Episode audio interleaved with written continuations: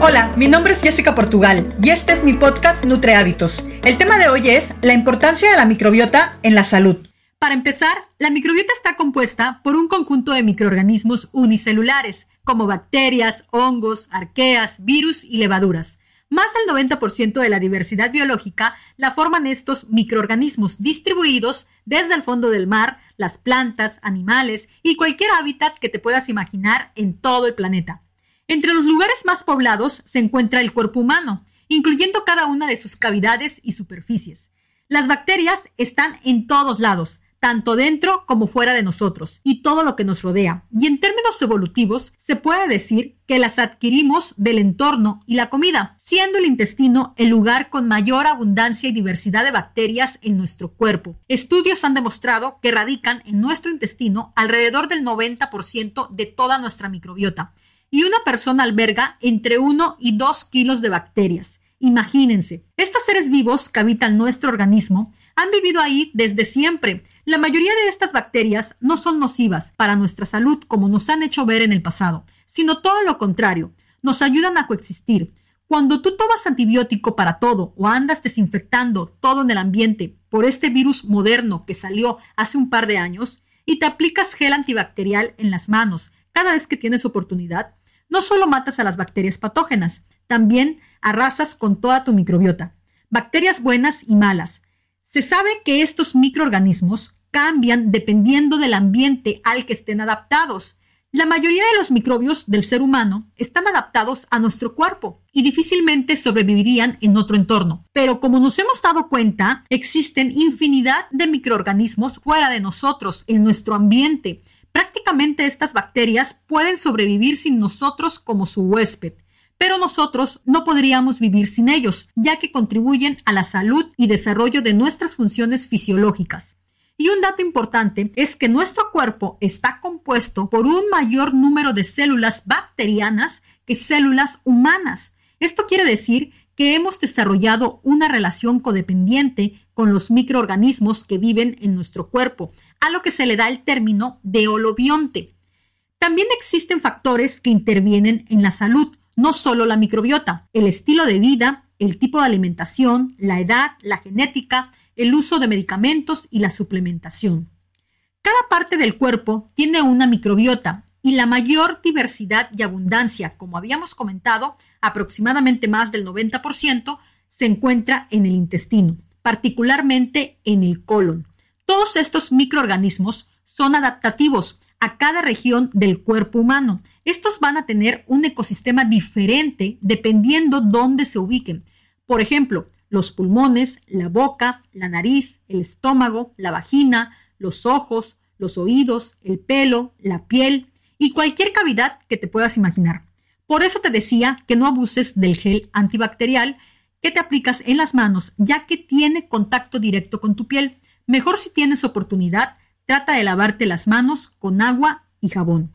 En la microbiota intestinal intervienen infinidad de procesos fisiológicos y patológicos. Su composición es mediada por diversos factores como la genética, el sistema inmunológico, el tipo de alimentación, el ambiente al que está expuesto la persona, su vía de nacimiento, si fue parto normal o cesárea, si fue vía normal, el recién nacido va a adoptar la microbiota de la vagina, y si es cesárea, adquiere la microbiota de la piel de la madre. De esto va a depender su establecimiento y desarrollo de la microbiota intestinal, ya que en un recién nacido su población inicial de microorganismos va a provenir de la madre y la va a reforzar con la lactancia y más adelante con la lactación. Recordemos que la leche materna está compuesta por diversos elementos y uno de ellos son los probióticos y prebióticos, cuya función es alimentar a la microbiota del colon este establecimiento de la microbiota puede verse afectada por el uso de antibióticos, ya sea por parte de la madre o del pequeño, y perturbar drásticamente la composición de la microbiota intestinal del recién nacido,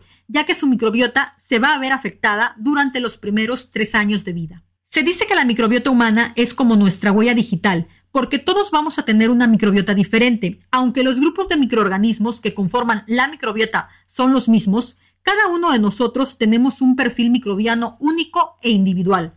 Si eres gemelo, cuate, hermano, pareja, familia, personas que vivan juntas y tengan la misma alimentación, No a todo lo que coman o se apliquen en el cuerpo les va a caer bien o mal por igual. Cada uno va a tener una reacción diferente. Las bacterias no están de gratis en nuestro organismo. Como te decía, somos mayor número de células bacterianas que células humanas y sin ellas no podríamos existir. Ellas contribuyen a nuestra salud y desarrollan infinidad de funciones fisiológicas en nuestro cuerpo. Metabolizan carbohidratos, producen hormonas, modulan la respuesta inflamatoria, nos aportan energía a partir de los alimentos que consumimos, intervienen en el estado de ánimo, previenen la colonización de bacterias patógenas y miles más de funciones. Pero también la microbiota está estrechamente relacionada con todas las enfermedades que te puedas imaginar. Obesidad, diabetes, cáncer, todas las enfermedades del intestino, enfermedades autoinmunes, como enfermedad inflamatoria intestinal, de las cuales se deriva la enfermedad de Crohn y colitis, psoriasis, artritis, osteoartritis, hipotiroidismo de Hashimoto, alopecia, Alzheimer, esclerosis múltiple, Parkinson, vitiligo y las más de 100 enfermedades autoinmunes que se han descubierto. Pero ¿por qué la microbiota está relacionada con estas enfermedades?